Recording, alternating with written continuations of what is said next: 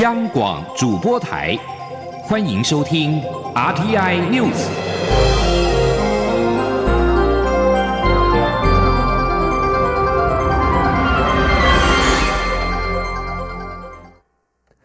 各位好，我是主播王玉伟，欢迎收听这节央广主播台提供给您的 RTI News。今天是二零二一年三月二十号，新闻首先带您关注。中央流行疫情指挥中心指挥官陈时中在十九号晚间表示，经过专家会议讨论，认为 A Z 疫苗接种之后可预防 COVID-19 感染以及感染之后重症的风险，大于接种之后发生不良反应的风险。决议从三月二十二号起，也就是下周一开始，为第一批医护人员接种疫苗。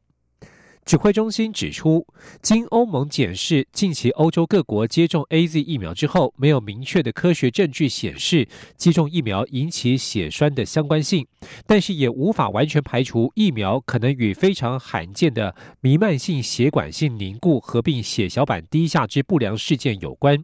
因此，建议民众在接种之前，应该与医师讨论评估相关风险之后再接种。此外，因为服用避孕药。和接受荷尔蒙治疗为引起血栓的危险因子，建议现阶段上述的对象先暂停接种。另外，接种疫苗之后，如果十四天之内出现呼吸困难、胸痛或腹痛、四肢肿胀或冰冷、严重头痛或疼痛加剧、视力模糊、持续出血、皮肤出现自发性淤青、紫斑等症状，应该立即就医。行政院发言人罗秉成表示，行政院长苏贞昌认为，应该让国人对进口疫苗更有信心，愿意主动率先施打 A Z 疫苗。经过专家会议同意之后，苏贞昌会率先施打 A Z 疫苗，施打时间由指挥中心安排。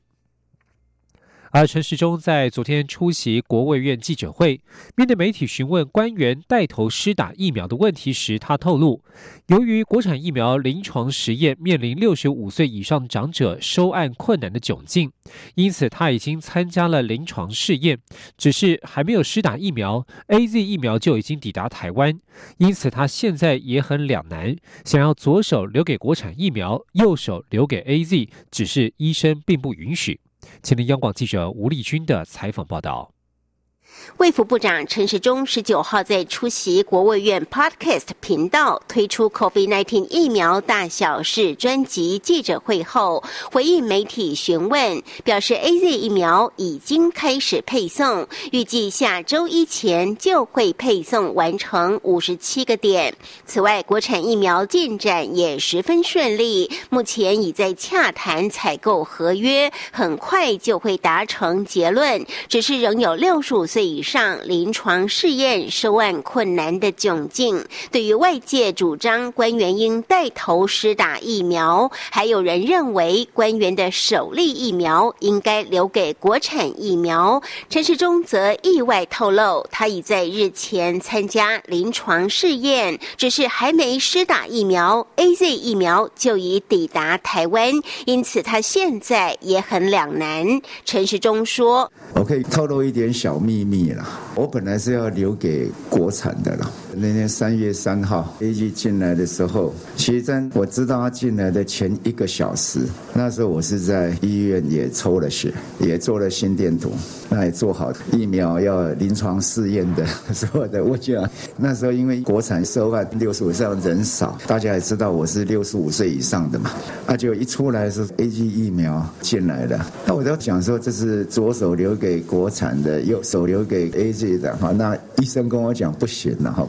陈时中指出，打疫苗很重要，支持国产疫苗也很重要。他会在征询专家学者的意见，同时考量整个社会面向，看看如何才对推动施打疫苗最有助益。针对国民党立委要成立疫苗调阅专案小组，陈时中则表示，恐违约未保密，反而造成进货困扰。尤其现在全世界仍然在抢疫苗，而且就算现在知道价格，也不可能重新议价，毕竟合约已经签了。还是让购买到的疫苗能够尽快进来，以免衍生其他风险。陈时中也允诺，最后到了整体采购顺利后，一定会如实向国人及立法院报告。中央广播电台记者吴丽君在台北采访报道。继续关注外交动态，英国政府发布《竞争时代下之全球不列颠报告》。外交部发言人欧江安在十九号表示，英国在台办事处代表邓元汉十八号拜会外交部长吴钊燮，简报英国政府的整合性政策评估。吴钊燮感谢邓元汉前来说明英方的政策报告要点和相关规划，双方也就台英关系持续加强合作，深入交换意见。外交部发言人欧江安表示。台湾跟英国，我们在经贸等各领域的往来密切友好，彼此也共享民主、自由、人权的价值。外交部，我们乐见英国在脱欧之后能够放眼全球，能够擘画全球不列颠的愿景。我们相信台湾跟英国都是国际社会上的一个良善的力量，a force for good。但我们也是合作的一个自然的伙伴，natural partners。我们期待台湾跟英国双方可以深化合作。并且共同致力来维护彼此的共享价值。有关竞争时代下之全球不列颠报告。外交部指出，是针对安全、国防、发展及外交政策领域的全面性整合性评估，勾勒英国二零三零年愿景，定定透过科技维系战略优势，形塑未来开放的国际秩序，强化国内及海外的安全与防卫，以及建构国内及海外韧性等战略目标，并且建构英国倾向印太架构。英国方面强调，将以更积极的方式捍卫自由、民主、开放市场，以规则为基础的国际秩序。接下来这份国际报告说明了台湾目前生活的情况。联合国资助发表的年度世界快乐报告在十九号出炉。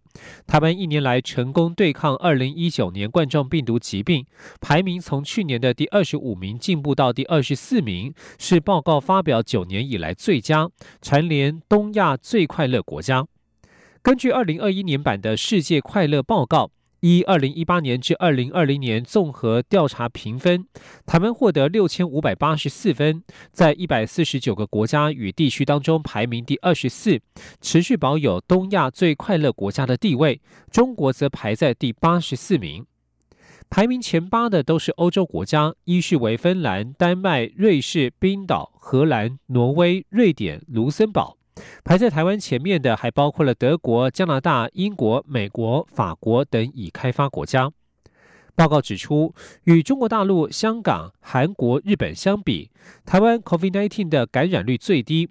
这与台湾吸取了2003年严重急性呼吸道症候群 SARS 的经验，防疫反应迅速，疫调扎实。旅客入境检疫严格，个人防护装备等资源分配得宜，政府讯息透明传达，民众自我防护意识高等因素有关。而芬兰是以七千八百四十二分居冠，连续四年蝉联全球最快乐国家。作者指出，芬兰民众互信度高，在疫情期间有助于维护彼此的生活与生计。继续关注的是国际局势。美国、中国高层在昨天展开总统拜登任内的首次会晤，却罕见在镜头前针锋相对。华盛顿邮报报道指出，这是拜登政府首次领教到中国“战狼外交”的作风，也打破任何美中关系可能重置的幻想。美中双方在十八号分别在美国国务卿布林肯。国安顾问苏立文与中共中央外事工作委员会办公室主任杨洁篪、外交部长王毅带队之下，一行人前往阿拉斯加安克拉治市，为为期两天的美中外交高层会晤揭开序幕。原本预期双方仅是照本宣科、朗读致誓声明的简短开幕仪式，却疑似因为美中关系近年来全面交恶之下，双方积怨已深，最后演变成长达一小时的美中高层互批大会。布林肯开头就关切新疆、香港、台湾网络攻击以及经济胁迫等议题，而杨洁篪则是反劝美方先顾好自己国内屠杀非裔等人权问题，并且指美国才是网攻冠军。王毅也批评美方在会谈前夕为香港对中国发动新制裁的举动，不是正常的待客之道。美国《华盛顿邮报》十九号报道指出，这是拜登政府首次领教到中国的战狼式外交。这场美中会晤算是高阶外交会谈，却毫无外交礼节与手腕可言，打破任何美中关系可能在经历川普政府强硬政策之后重置的幻想。另外，报道也指出。中国外交官员在昨天的会谈上，作风比他们在川普任内出席任何公开会谈还要来得强势，让双边人士担心起美中关系的现况。谈到美中激烈交锋，美国国务院副发言人波特十九号在媒体简报会上表示，这是夸大的外交演出，并且指中方的相关言行是为了国内观众，但他强调美方不会让类似的戏剧表演。扰乱他们此行的目标。叙利亚在十年前因为革命失败之后陷入了内战的局面，至今至少夺走了三十八万人的性命，上千万人逃离家园。受多方势力控制的叙利亚现在持续分裂，有人誓言持续抗争，要求总统巴夏尔下台。流离失所的人仍怀抱着希望能够重回家园。请听以下的专题报道。一起听世界，来到一起听世界，请听一下中央广播电台的国际专题报道。今天的国际专题要为您报道的是：叙利亚内战满十年，处在国家分裂中的人民仍盼望苦难终结的一天。从二零一一年初开始的叙利亚内战。在本月进入第十一个年头，迄今至少已经夺走三十八万八千六百五十二人的生命，境内流离失所的人和境外难民人数加起来已经达到战前总人口的一半，超过一千两百万人。持续处于分裂状态的叙利亚西北部叛军控制地区的人民，这个月上街纪念抗争周年，逃离家园的人们则能怀抱希望，有朝一日能够重返家乡。绵延十年的战火，更是对年幼的难民儿童造成难以抹灭的影响。十年前的叙利亚民主革命梦碎，要求总统巴夏尔政府进行改革的抗议浪潮，后来陷入混乱情势，在各方势力的介入之下，演变成长期内战，战火绵延至今。在年由叛军团体控制的西北城市伊德利布，上千人十五日为了抗争十周年，再度走上街头。代表反对势力的黑白绿相间三星旗在抗议人海中飘扬，抗议者誓言永不放弃抵抗，呼喊着要巴夏尔下台的口号。从大马士革逃难，我们今天在这里要再要求这个政权下台。十年过去了，我们还是同样的要求这个政府要下台以及重返家园。不过，挺过当年民主浪潮的叙利亚总统巴夏尔。迄今仍然屹立不摇。尽管叙利亚持续处于分裂状态，但是大马士革政府在俄罗斯以及伊朗的支持之下，在目前的内战中已经明显居于上风。除了伊德布利省持续被叛军团体控制之外，在接壤土耳其的边境地带是由安卡拉支持的反对力量掌控，东北部的部分地区则是由美国支持的库德族民兵控制。剩下超过六成的领土都被巴夏尔牢牢掌握。然而，叙利亚常年战乱下，经济崩溃，民不聊生。联合国指出，叙利亚境内超过八成人口陷入贫穷，六成的人口处在濒临饥饿边缘的状态下。贪腐的政府、西方的强力制裁，以及过去一年的 COVID-19 疫情，让叙利亚人民持续蒙受着多重的苦难。许多人因此选择漂泊到海外。在超过六百万名的难民中，有些冒险走上海路，前往想去的欧洲；大部分则是出逃到邻近国家。在邻国土耳其，有超过三百六十万的叙利亚人在内战爆发之后栖身于此，其中十五岁以下的儿童约一百五十万人。六岁的阿瑞基是在他四个月大的时候，随着妈妈来到土耳其。在他还没有出生的时候，他的父亲参与叛军作战，后来葬身在阿勒波的战火之中。阿瑞基的妈妈也曾经在家乡阿勒波参与反巴夏尔的抗议活动，后来在冲突越演越烈之下，出逃到土耳其。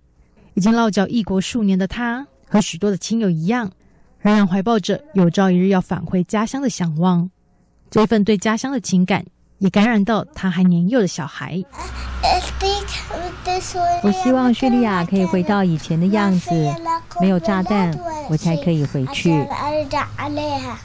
和阿瑞基年纪相仿的这些孩童，几乎没有在叙利亚生活的经验。他们关于叙利亚深陷战火和暴力的印象。主要是来自于电视新闻和成人的谈话。在另一个定居于土耳其的家庭，五岁的穆罕默德在被记者问到什么时候返回叙利亚时，以天真的童言童语回答：“当巴夏尔坐牢的时候。”许多像穆罕默德的父母担忧，新一代幼小的心灵会受到电视新闻的影响，可能怀着复仇感长大。不过，穆罕默德的妈妈表示。在这种情况之下，双亲的引导角色这很重要。会出现复仇的欲望，这是无可避免的。生活在流亡苦难中的新时代，他们会知道这种感受。不过，父母的角色就是去引导他，把他转换成一股建设性力量。叙利亚内战十年过去，这个被认为。继承了阿拉伯世界革命浪潮负面遗产的国家，迄今苦难仍未终结。海内外的叙利亚人仍然在绝望中盼望，能够早日见到和平，重建满目疮痍的家园。英文编译张玉涵报道。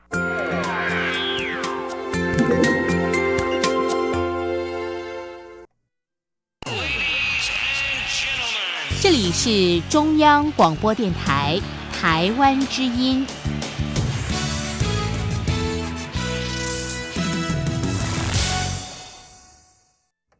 各位好，我是主播王玉伟，欢迎继续收听新闻。知名寿司店推出姓名当中有鲑鱼同音同字就能够享全桌免费，掀起了鲑鱼之乱。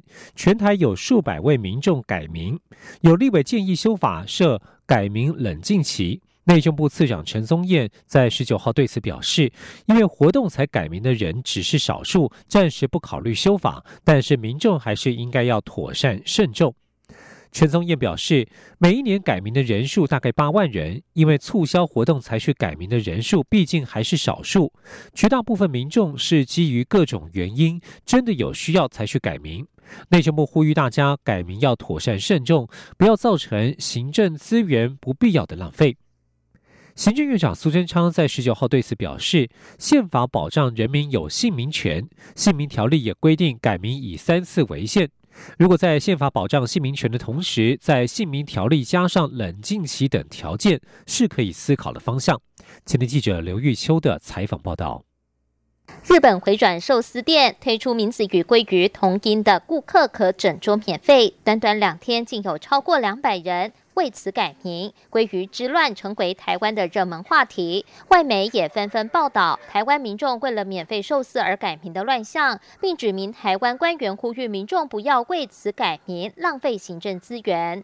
国民党立委李德维十九号在立法院会总执行时关切鲑鱼之乱的改名乱象，建议政府可寄出申请改名有冷静期的限制，例如申请改名需经十五天或三十天才生效，或改名三年内不能再改。让民众对改名多点思考，也可减少行政支出。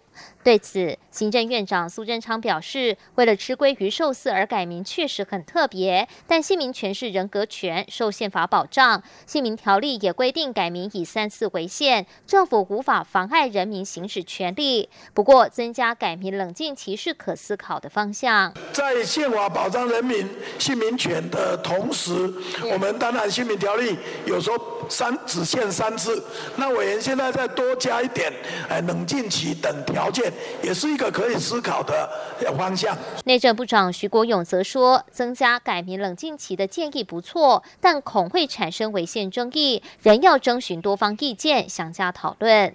另外，民进党立委林楚英质询时建议寄出较为严格的改名限制，或许可以避免为了行销宣传而改名的漏洞。徐国勇说，姓名是否粗俗不雅是个人主观认定，护证人员只能劝导。这次寿司店的优惠原本引发全台三百多人要改名，经劝导后，有两百多人改名，但在没有发生鲑鱼之乱前，全台已有十个人的名字就叫鲑鱼。徐国勇提醒民众不要自找麻烦，把名字改得太长，签名也不方便。派民众改名前务必三思。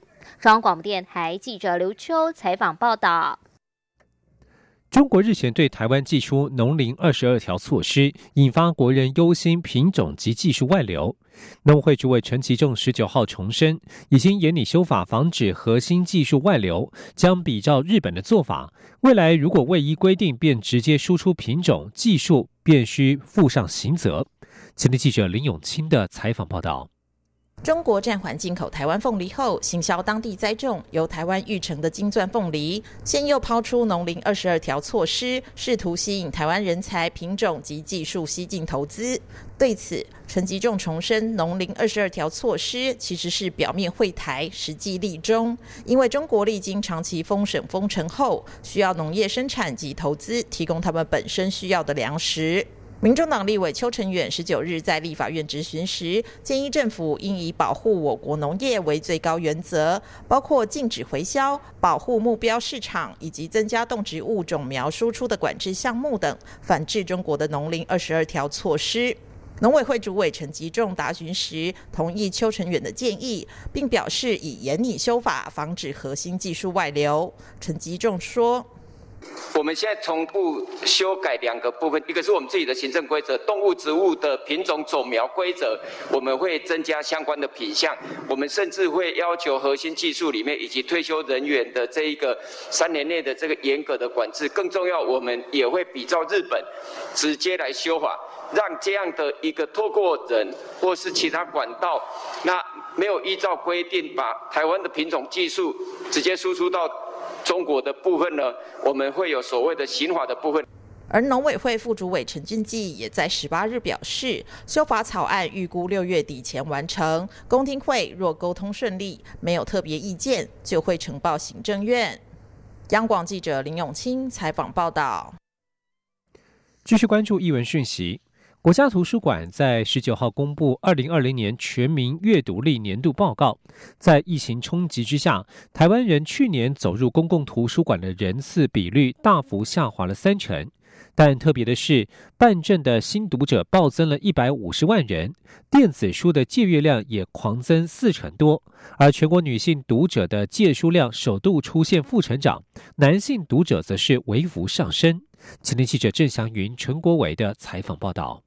小学生在舞台上拿着书本跳起舞来。二零二零年全民阅读力年度报告公布，去年共有七千九百六十九万人次进入各地公共图书馆，比前年少了三千五百一十二万人次，降低超过三成。不过借书的人次只少了三点二七趴，借阅量也仅小降一点四一趴，因为大家开始改看电子书。电子书的借阅总册数是超过呃三百六十三万册，这个比一百零八。年度呢，成长了百分之四十二点三五。疫情也改变了台湾公共图书馆的读者结构。虽然尽管人次下滑，却新增一百五十万名办图书证的人，比前年成长百分之八点八八。分析男性和女性读者的阅读情形，可看到都是最爱语言文学类的书籍。不过，女性读者去年的总借阅量虽然仍比男性高出两成，但比前年少掉一百一十八万册。反观男性增加了三万册。非常感谢我们各公共图书馆。大家的一个用心啊，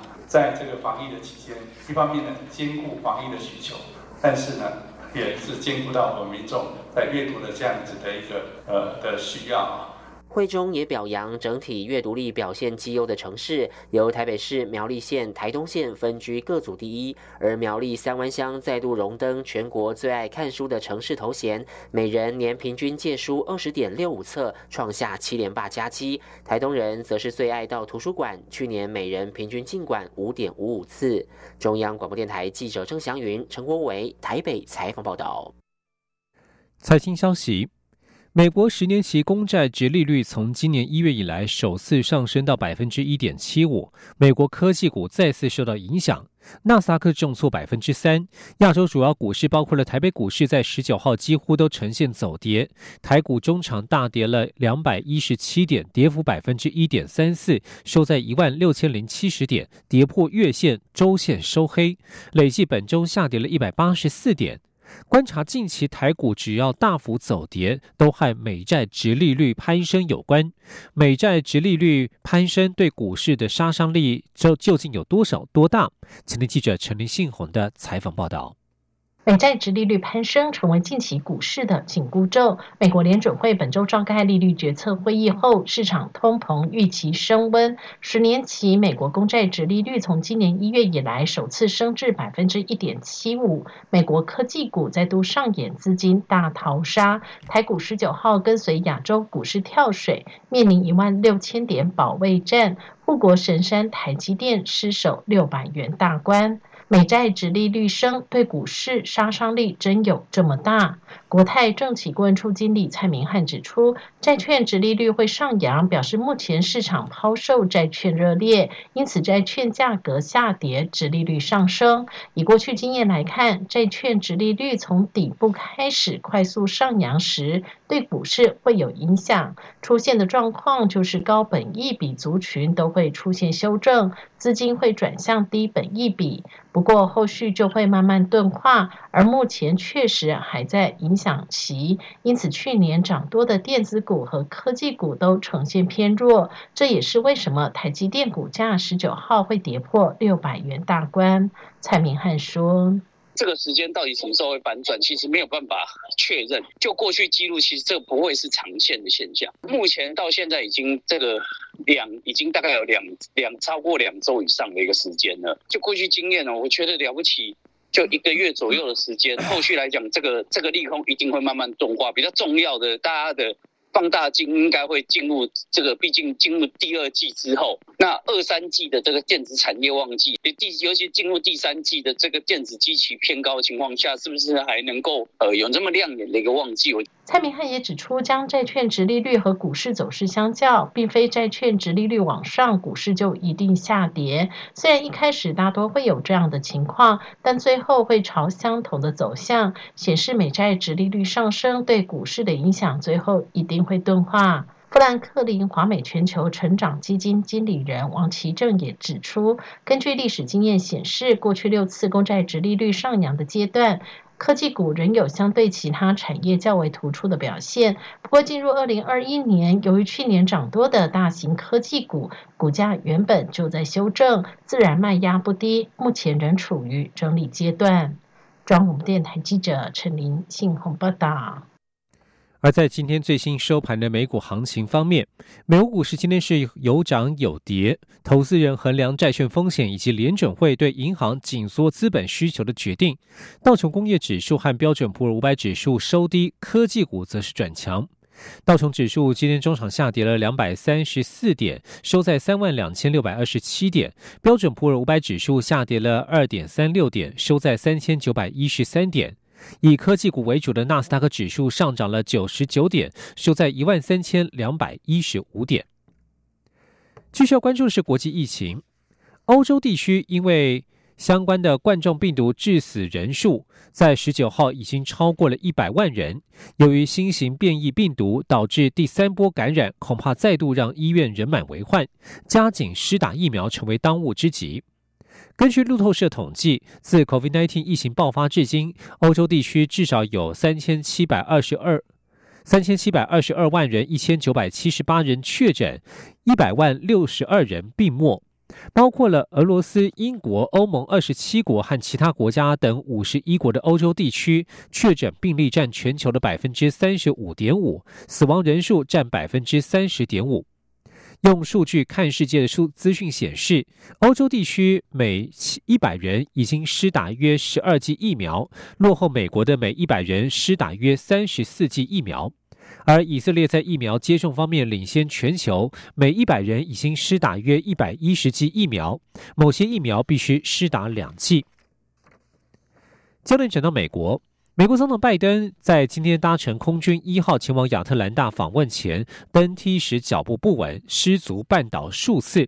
不过，白宫后来表示，总统的状况良好无碍。以上新闻由王玉伟编辑播报，这里是中央广播电台台湾之音。